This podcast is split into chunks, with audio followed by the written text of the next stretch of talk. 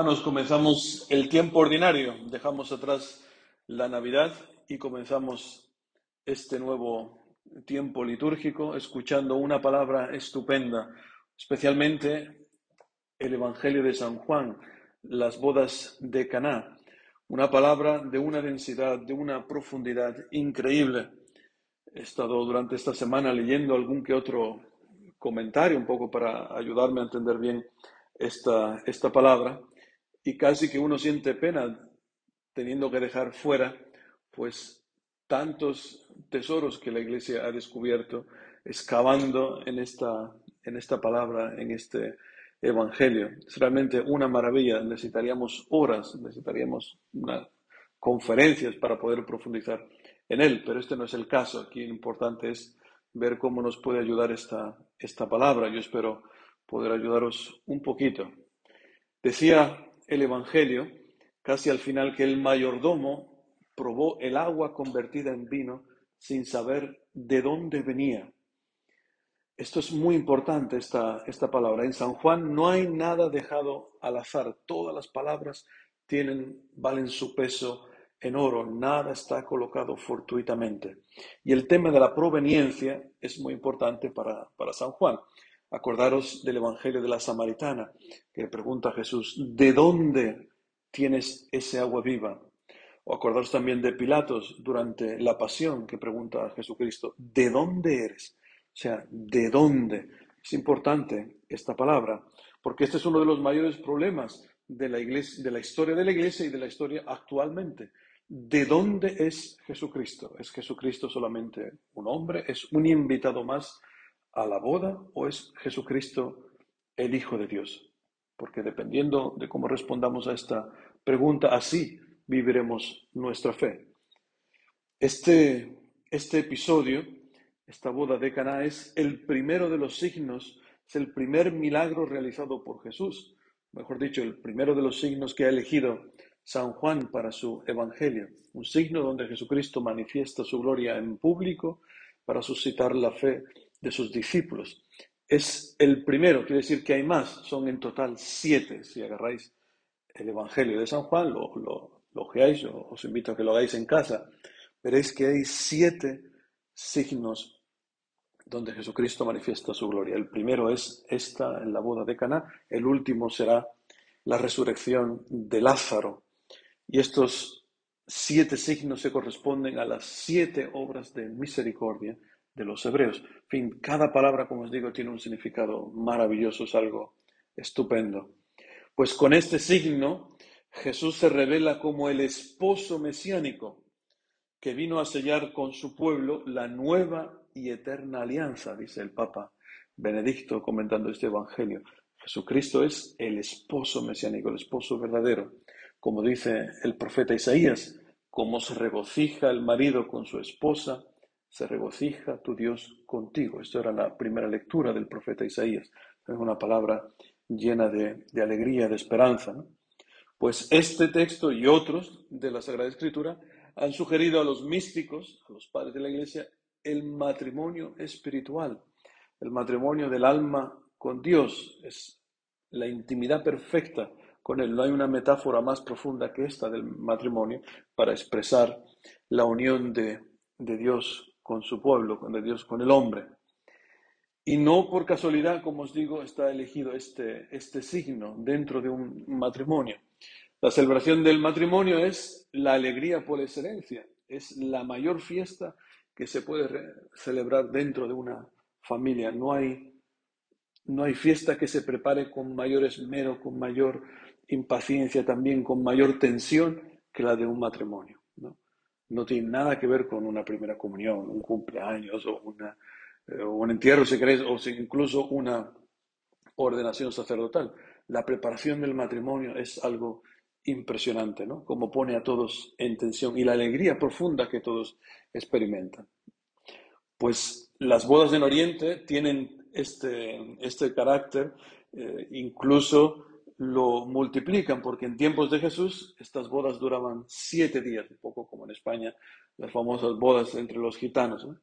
Estas bodas en Oriente comenzaban al oscurecer, comenzaban en la noche con una, hacían una procesión con, con antorchas. La, la, novia era conducida por sus amigas a la casa del esposo y era todo un cortejo de jóvenes, de familiares, invitados, con cantos, una cosa impresionante. Y luego la celebración del matrimonio que está llena de símbolos, llenas de oraciones maravillosas. Por ejemplo, hay siete bendiciones. Una de ellas dice, bendito seas tú, oh Señor, Rey del mundo, que has creado el gozo y la alegría al esposo y a la esposa, la exultación y el canto de alegría, el placer y la delicia, el amor y la fraternidad, la paz y la amistad. Bendito seas tú, Señor, que alegras al esposo junto con la esposa. Imaginaos todas estas bendiciones así en este estilo, una, una maravilla. Y en la celebración del matrimonio hay un momento especial cuando el esposo y la esposa beben del mismo cáliz. Es, significa la participación total en la vida del otro, ser uno perfectamente con el otro. Pues bien, en medio de toda esta alegría, en medio de toda esta tensión maravillosa, en el Evangelio de San Juan, en esta fiesta por excelencia, resulta que en el momento culminante falta el vino, como hace notar la Virgen María. La Madre de Jesús le dijo, no tienen vino. El vino que es símbolo de esta alegría del amor, pero también hace referencia a la sangre de Jesucristo, que será derramada al final para sellar su pacto nupcial con el hombre. Pues bien, esto esta palabra de la Virgen, no tienen vino, ¿qué significa para ti y para mí? No tienen vida eterna. Esta pareja no tiene vida eterna. Esto es una imagen de lo que sucede tantas veces en nuestra vida. Nuestra vida que está llamada a ser un banquete de fiesta, una Pascua, pues se encuentra tantas veces en la rutina, en el sinsentido, en la tristeza, profunda en la muerte, podríamos decir de una manera teológica. Pues utilizando la imagen del profeta Isaías, nuestra vida es como esta tierra de la que él hablaba, que está abandonada, que está devastada, por lo que sea, por el pecado, por el sinsentido, por, por el dolor, no lo sé. Pues bien, lo importante es que justo aquí, cuando se da cuenta la Virgen que no tienen vino, es justo aquí cuando interviene, porque ella está detrás de nuestras vidas. La Virgen nos conoce profundamente como una madre conoce a su hijo y sabe, sabe lo que significa cuando en nuestra vida entra la amargura de la muerte que nos roba la alegría y que nos lleva tantas veces incluso a pecar, a pecar de una manera seria. La Virgen intercede por nosotros. Como dirá el Papa San Juan Pablo II, Jesucristo brinda a su madre la posibilidad de participar en su obra mesiánica. La Virgen es corredentora, es como Madre de Dios, la celebramos el 1 de enero. La Virgen participa con su Hijo en esta obra mesiánica. En ella se cumple la palabra del profeta Isaías que escuchamos en la primera lectura. Por amor a Sion no callaré, por amor de Jerusalén no descansaré. O sea, la Virgen no se calla. Dice, no tienen vida eterna, no tienen vino. Estos dos, ¿cómo van a hacer para vivir? Entonces interviene, parece que quiere acelerar esta obra mesiánica de su Hijo, quiere acelerar, adelantar la hora de Cristo, este aspecto que aparecía también en el Evangelio. ¿Cuál es la hora de Cristo? Cristo dice, no ha llegado mi hora. La hora de Cristo es la Pascua, es la hora en que vence a la muerte con su resurrección, es cuando vence al pecado con el perdón absoluto. Y esta obra de salvación que Jesucristo quiere hacer en cada uno de nosotros es fruto de una elección de Dios que es absolutamente libre y gratuita, como un matrimonio. El matrimonio por obligación está absolutamente prohibido dentro de la iglesia. Sería un matrimonio nulo, también un matrimonio con intenciones, ¿no? Tiene que ser algo libre y gratuito. Así nos ha elegido el, Señor. Y el Señor se elige a un, un pueblo como el esposo elige a su esposa. Y el Señor lo elige en una alianza perpetua. Decía la primera lectura, a ti te llamarán mi predilecta, ya no vas a ser más la abandonada, no te van a llamar más la devastada, a ti te llamarán mi predilecta y tu tierra desposada, porque el Señor te prefiere a ti y tu tierra tendrá un esposo, imagínate, el Señor te prefiere a ti. Esa es una declaración de amor impresionante, no es, oye, me voy con cualquiera, no, no, el Señor te prefiere, es algo impresionante.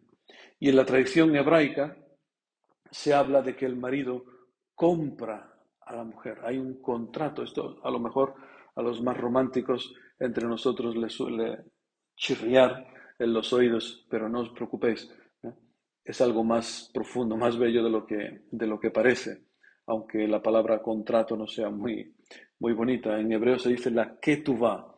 ¿Y qué es esta ketuvá? Es un documento que describe los derechos y las responsabilidades del novio en relación con la novia. ¿Y qué dice la ketuvá de Dios? esta va, este contrato que ha escrito para nosotros. Pues lo dice el profeta Oseas, yo te desposaré conmigo para siempre, te desposaré conmigo en justicia y en derecho, en amor y en compasión, te desposaré conmigo en fidelidad y tú conocerás a Yahvé. Imaginaos la dote que trae el Señor a este matrimonio con nosotros la fidelidad, la eternidad, la justicia, el derecho, el amor, la compasión, la posibilidad de conocer al Señor. Esta es la dote que el Señor nos quiere regalar. ¿Y nosotros qué tenemos que hacer? Pues, como decía la Virgen en el Evangelio, su madre dice a los sirvientes, haced lo que Él os diga. Parece sencillo, ¿no? Haced lo que Él os diga. ¿Qué tengo que hacer en mi vida? Lo que diga Jesucristo. ¿Y qué dice Jesucristo? Dice en el Evangelio, llenad las tinajas de agua. Las tinajas, había seis tinajas de agua, símbolo de la imperfección. El número seis es siempre un símbolo de lo imperfecto. El número siete es el símbolo perfecto. Pues dice Jesús, llenadla hasta arriba, hasta el borde. Esto es una llamada a la obediencia total a Jesucristo, haced lo que los diga. En cada ocasión, pregúntale al Señor, Señor, ¿tú qué harías? En todas las situaciones de tu vida, cuando te encuentres que no sabes qué, Señor, ¿tú qué harías en este momento? Tengo un problema con mi mujer. Yo, sinceramente, es que la tiraba por la ventana. Pero Señor, ¿tú qué es lo que harías en mi lugar? Y a ver qué te contesta el Señor. Señor, no soporto a mi hijo porque me ha despreciado. ¿Tú qué harías en mi lugar? Pregúntale al Señor. Y yo te digo, haced lo que Él os diga. Obedecer hasta el final con todas las, con todas las consecuencias. Esta es la condición mínima para que se manifieste la gloria de Jesucristo. Así lo ha manifestado en este Evangelio. Pues pidámosle al Señor que Él nos ayude realmente a unirnos con Él, que Él es el verdadero esposo, no seamos como este pobre mayordomo que va hacia el novio de esta de este matrimonio y, le da las gracias por, por, oye, este vino es estupendo, ¿no? El pobre no sabía lo que decía. A nosotros nos pasa así en ocasiones, que vamos a buscar el vino, el verdadero vino, el vino de la alegría, el vino de la resurrección, el vino de la libertad, vamos a buscarlo ¿eh? con otros, con otros novios. Pues no seamos tontos, no perdamos nuestro, nuestro tiempo y vayamos a beber de la verdadera fuente que es Jesucristo. Que así sea.